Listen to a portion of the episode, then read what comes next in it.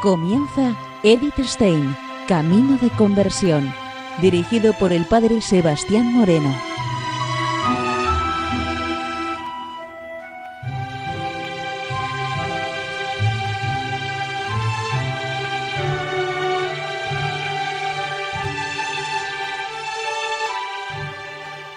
Muy buenos días, nos de Dios.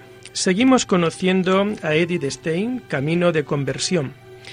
En esta emisión de hoy vamos a introducirnos dentro de las meditaciones espirituales que ella nos ofrece. Os la quiero presentar a cada uno de vosotros, los que estáis oyendo este programa, precisamente por la riqueza, la profundidad de contenido espiritual que tiene estas meditaciones. Mucho bien podemos sacarle. En esta emisión de hoy vamos a ver, lo primero de todo, una meditación titulada Exaltación de la Cruz, con fecha 14 de septiembre de 1939. La meditación dice así, Ave Cruz, espes única. Ave Cruz, esperanza única. Así nos invita la Iglesia a implorar en el tiempo consagrado a la contemplación de los amargos sufrimientos de nuestro Señor Jesucristo. El jubiloso Aleluya Pascual acalló el solemne himno de la cruz, pero el signo de nuestra salvación nos bendecía en el tiempo de la alegría pascual mientras recordábamos el descubrimiento del desaparecido. Ella nos bendice al final de las solemnidades del año litúrgico desde el corazón del Salvador. Y ahora, en el año litúrgico termina, y ahora que el año litúrgico termina, la cruz se levanta sobre nosotros y mantiene cautiva nuestra mirada hasta que nuevamente el aleluya pascual nos invite a olvidarnos durante un rato de lo terreno y a alegrarnos por las bodas del Cordero. Nuestra Santa Orden nos permite iniciar el tiempo de ayuno en la fiesta de la exaltación de la Santa Cruz, a la vez que nos conduce al pie de la misma, para renovar nuestra santa profesión. El crucificado nos observa y nos pregunta si aún seguimos dispuestas a mantenernos fieles a lo que le prometimos en una hora de gracia y no sin razón nos hace esta pregunta. Hoy, más que nunca, la cruz se presenta como un signo de contradicción. Los seguidores del anticristo le ultrajan mucho más que los persas cuando robaron la cruz. Deshonran la imagen de la cruz y se esfuerzan todo lo posible por arrancar la cruz del corazón de los cristianos. Y frecuentemente lo consiguen incluso entre los que, como nosotras, hicieron un día voto de seguir a Cristo cargando con la cruz. Por eso hoy el Salvador nos observa y nos examina y nos pregunta a cada una de nosotras, ¿quieres permanecer fiel al crucificado? Piénsalo bien. El mundo está en llamas. El combate entre Cristo y el anticristo ha estallado abiertamente. Si te decides por Cristo, te puede costar la vida. Reflexiona también sobre lo que prometes. Profesar y renovar la profesión es una cosa terriblemente seria. Tú haces una promesa al Señor del cielo y de la tierra. Si eso no te resulta santamente serio como para esforzar tu voluntad en su cumplimiento, caerás en las manos del Dios viviente. Ante ti cuelga el Salvador en la cruz, porque se hizo obediente hasta la muerte en la cruz. Él vino al mundo no para hacer su voluntad, sino la voluntad del Padre. Si tú quieres ser la esposa del crucificado, tienes que renunciar sin condiciones a tu propia voluntad y no tener más deseo que el de cumplir la voluntad del Padre. Él te habla a través de la santa regla y de la constitución de tu orden él te habla a través de la boca de tus superiores. Él te habla en lo más íntimo de tu corazón a través del suave aliento del Espíritu Santo. ¿Quieres ser fiel al voto de obediencia? Entonces debe escuchar esa voz noche y día y seguir su mandato. es decir, crucificar cada día, cada hora, la voluntad y el amor propio. Tu Salvador cuelga ante ti en la cruz, desnudo y solo, porque Él ha escogido la pobreza. El que quiera seguirlo tiene que renunciar a todos los bienes de la tierra. No basta con que una vez hayas dejado todo fuera y que hayas venido al convento. También ahora tienes que hacerlo muy en serio. Acoger agradecidamente lo que la providencia te envía. Privarse con alegría de lo que Él te hace carecer. No preocuparse por el propio cuerpo, ni por sus necesidades o apetitos, sino más bien entregarse a las ocupaciones encomendadas. No preocuparse por el día que viene, ni por la próxima comida. Tu Salvador cuelga ante ti con el corazón abierto. Él ha derramado la sangre de su corazón para ganar el tuyo. ¿Quieres seguirle en santa pureza? Entonces tu corazón tiene que estar libre de todo deseo terreno. Jesús, el crucificado, será el único objeto de tus anhelos, de tus deseos, de tus pensamientos.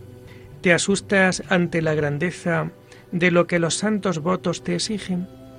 no tienes por qué temer. Ciertamente lo que tú prometiste está por encima de tus débiles fuerzas, pero no está por encima de la fuerza del Todopoderoso, y ella será tuya si tú te confías a Él cuando Él acoja tu voto de fidelidad. Así hizo el día de tu santa profesión y quiere hacerlo hoy nuevamente. Es el corazón amante de tu Redentor el que te invita al seguimiento. Él exige tu obediencia, pues la voluntad humana es ciega y débil. Ella no encontrará el camino mientras no se abandone totalmente a la voluntad divina. Él exige la pobreza, porque las manos tienen que estar vacías de los bienes de la tierra para poder recibir los bienes del cielo. Él te exige la castidad, porque sólo el desapego del corazón de todo amor terreno, hace libre el corazón para el amor de Dios. Los brazos del crucificado están extendidos para arrastrarte hasta su corazón. Él quiere tu vida para regalarte la suya. Ave Cruz, espes única. El mundo está en llamas. El incendio puede alcanzar también a nuestra casa. Pero en lo alto, por encima de todas las llamas, se eleva la cruz. Ellas no pueden quemarla. Ella es el camino de la tierra al cielo. Quien la abrace con fe, con amor y esperanza, es llevado hasta el seno de la Trinidad. El mundo está en llamas. ¿Deseas apagarlas? Mira a la cruz. Desde el corazón abierto brota la sangre del Redentor. Ella apaga la llama del infierno. Haz libre tu corazón con el fiel cumplimiento de tu profesión. Entonces se derramará en tu corazón el caudar del amor divino, hasta inundar y hacer fecundos todos los confines de la tierra. ¿Oyes el gemir de los heridos en los campos de batalla del este o del oeste? Tú no eres médico ni enfermera y no puedes vendar sus heridas. Tú estás encerrada en tu celda y no puedes alcanzarlos. ¿Oyes la llamada agónica de los moribundos? Tú quisieras ser sacerdote y estar a su lado. ¿Te conmueve el llanto de las viudas y de los huérfanos? Tú quisieras ser un ángel consolador y ayudarles. Mira al crucificado. Si estás esponsalmente unida a Él en el auténtico cumplimiento de tus santos votos, es tu sangre, su sangre preciosa unida a Él, eres omnipresente como Él. Tú no puedes ayudar como el médico, la enfermera o el sacerdote aquí o allí. En el poder de la cruz puede estar en todos los frentes, en todos los lugares de aflicción. A todas partes te llevará tu amor misericordioso, el amor del corazón divino, que en todas partes derrama su preciosísima sangre sangre que alivia, santifica y salva. Los ojos del crucificado te están observando, interrogándote y poniéndote a prueba.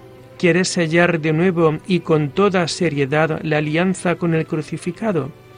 ¿Cuál será tu respuesta? Señor, ¿a dónde iremos? Tú solo tienes palabras de vida eterna.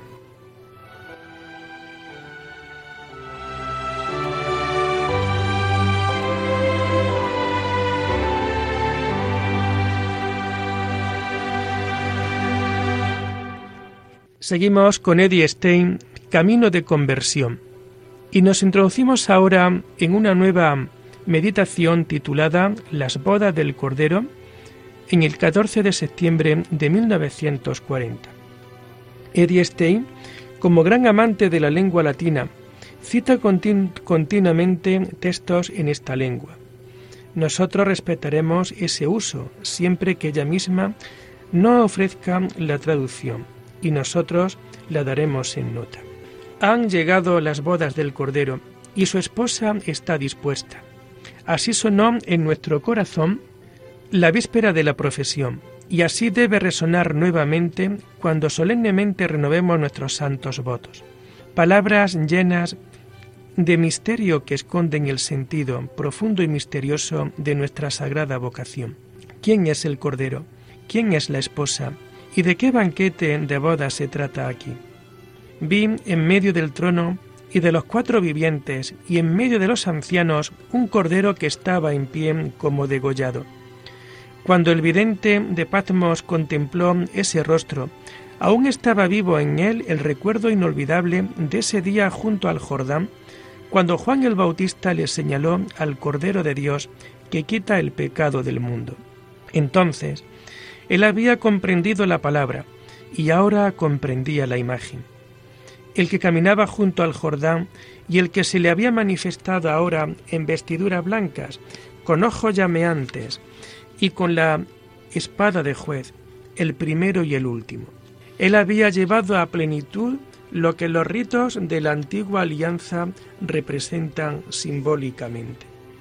Cuando en el más grande y sagrado día del año, el sumo sacerdote entraba en el Santa Santorum, en el sacratísimo lugar de la presencia de Dios, habiendo seleccionado anticipadamente dos machos cabríos, el uno para cargar sobre él los pecados del pueblo, para que se lo llevase al desierto, el otro para rociar con su sangre la tienda del tabernáculo y el arca de la alianza. Ese era el sacrificio expiatorio por el pueblo. Para sí mismo y para su casa tenía que ofrecer un becerro en sacrificio y un carnero en holocausto. También tenía que asperjar el trono de gracia con la sangre del becerro. Y cuando él, escondido a los ojos de los hombres, había orado por sí mismo y por su casa y por todo el pueblo de Israel, entonces salía fuera ante el pueblo expectante y asperjaba el altar para espiar sus pecados y los del pueblo. Luego enviaba el macho cabrío vivo al desierto.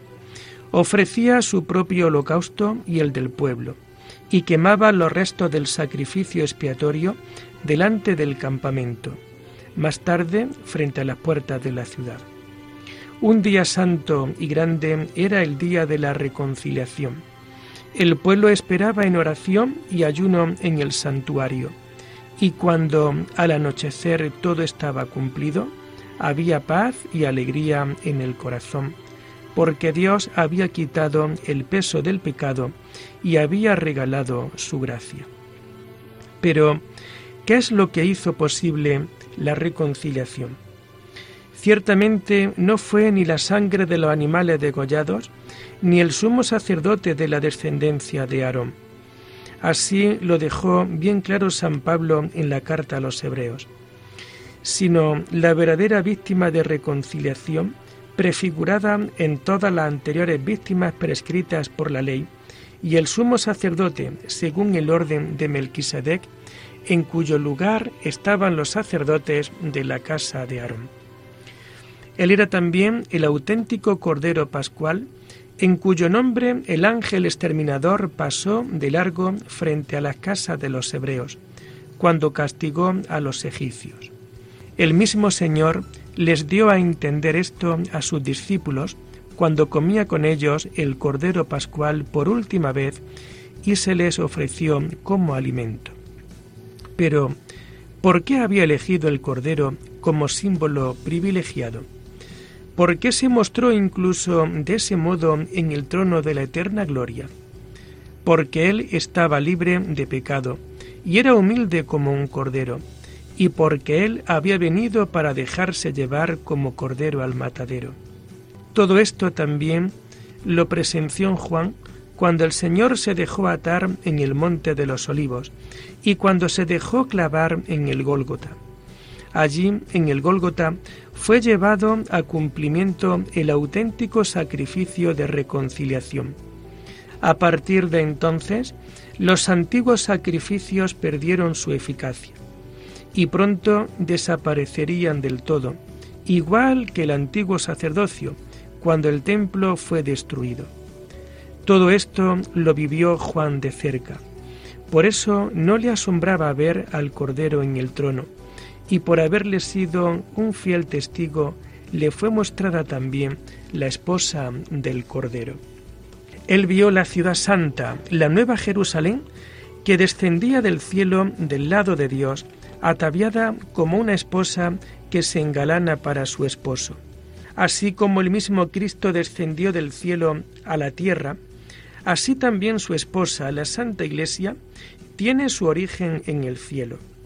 Ha nacido de la gracia de Dios y con el Hijo de Dios ha descendido del cielo, de modo que está unida a Él indisolublemente. Ha sido construida con piedras vivas. Su piedra angular fue colocada cuando la palabra de Dios asumió la naturaleza humana en el seno de la Virgen. En ese momento, entre el alma del niño divino y de la Virgen Madre, se realizó el vínculo de la más íntima unión con el nombre de desposorio. Escondida para el mundo, había aparecido la Jerusalén celeste de la tierra. De esa primera unión esponsal tenía que nacer toda piedra viva que quisiera formar parte de la poderosa construcción, es decir, toda alma es decir, toda alma despertada a la vida de la gracia. La madre esposa llegaría a ser la madre de todos los redimidos, como la célula germinal de la cual surgen siempre nuevas células. Ella, ella construiría la ciudad viviente de Dios. Este misterio escondido le fue revelado a San Juan cuando estaba con la Virgen Madre al pie de la cruz y fue entregado a ella como hijo. Allí comenzó la existencia visible de la Iglesia. Había llegado su hora, pero aún no su perfección. Ella vive, ella está desposada con el Cordero, pero la hora del festivo banquete nupcial llegará solamente cuando el dragón sea definitivamente vencido y los últimos de los redimidos hayan llevado su combate hasta el final. Igual que el Cordero tuvo que ser matado para ser elevado sobre el trono de la gloria, así el camino hacia la gloria conduce a todos los elegidos para el banquete de bodas a través del sufrimiento y de la cruz. El que quiera desposar al Cordero tiene que dejarse clavar con él en la cruz para esto están llamados todos los que están marcados con la sangre del Cordero, y estos son todos los bautizados. Pero no todos entienden esta llamada y la siguen. Existe una llamada para un seguimiento más estrecho, que suena más penetrante en el interior del alma y que exige una respuesta clara. Es la llamada a la vida religiosa y la respuesta son los santos votos a quien el Señor llama a dejar los vínculos naturales, familia, pueblo, ambiente, para entregarse solamente a Él, en este se destaca el vínculo nupcial con el Señor, con una mayor fuerza que en la plenitud de los redimidos. Por toda la eternidad tiene que pertenecer de manera preferida al Cordero, seguirle a donde él vaya y cantar el himno de las vírgenes que ningún otro puede cantar. Si se despierta en el alma el deseo de la vida religiosa, es como si el Señor la cortejara. Y si ella se consagra a Él a través de los santos votos y acoge el Veni Sponsam Christi, es como si se anticipase la fiesta de las bodas celestiales. Pero aquí se trata sólo de la expectativa por el alegre banquete eterno. El gozo nupcial del alma consagrada a Dios y su fidelidad tienen que acreditarse en medio de combates abiertos y escondidos y en lo cotidiano de la vida religiosa. El esposo elegido por ella es el cordero que fue puesto a muerte. Si ella quiere entrar con él en la gloria celestial, tiene que dejarse clavar ella misma en su cruz. Los tres votos son los clavos. Cuanto con mayor disposición se extienda sobre la cruz y pacientemente soporte los golpes del martillo, tanto más profundamente experimentará la realidad de estar unida con el crucificado. Así, el estar crucificada significará para ella la fiesta de las bodas. El voto de pobreza abre las manos para dejar caer todo lo que las mantiene atadas. La sujeta de tal modo que ya no puedan tender hacia las cosas de este mundo. Encadena además las manos del espíritu y del alma. Los apetitos que siempre se inclinan a los placeres y a los bienes materiales las preocupaciones que pretenden asegurar la vida terrena en todas sus dimensiones, el activismo que se ocupa en muchas cosas, poniendo así en peligro lo único necesario. Una vida en la abundancia y la comodidad burguesa contradice el espíritu de la santa pobreza y aleja del pobre crucificado. Nuestras hermanas de los primeros años de la Reforma se sentían felices cuando le faltaba lo necesario. Cuando las dificultades habían sido superadas y poseían de todo en abundancia, temían que el Señor se hubiera apartado de ellas. Algo no va bien en una comunidad conventual si las preocupaciones externas toman tanto tiempo y fuerzas para sí, resistiéndose la vida interior y algo no está del todo en orden en el alma de cada religiosa en particular, si comienza a ocuparse de sí misma y a preocuparse de satisfacer sus deseos e inclinaciones, en vez de abandonarse a la divina providencia y aceptar agradecida lo que ella envía por mano de las hermanas responsables. Naturalmente, con eso no se excluye que se haga notar a los superiores sobre aquello que exige la obligatoria consideración de la salud. Pero una vez que esto se ha hecho, hay que liberarse de toda otra preocupación. El voto de pobreza pretende darnos la despreocupación de los gorriones y de los lirios, para que el espíritu y el corazón estén libres para Dios.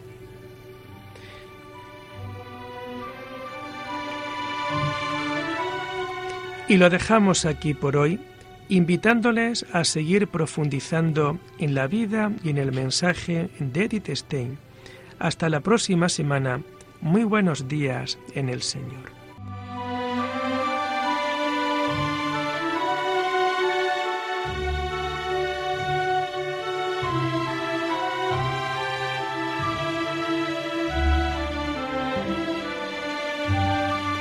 Han escuchado Edith Stein, Camino de Conversión, con el Padre Sebastián Moreno.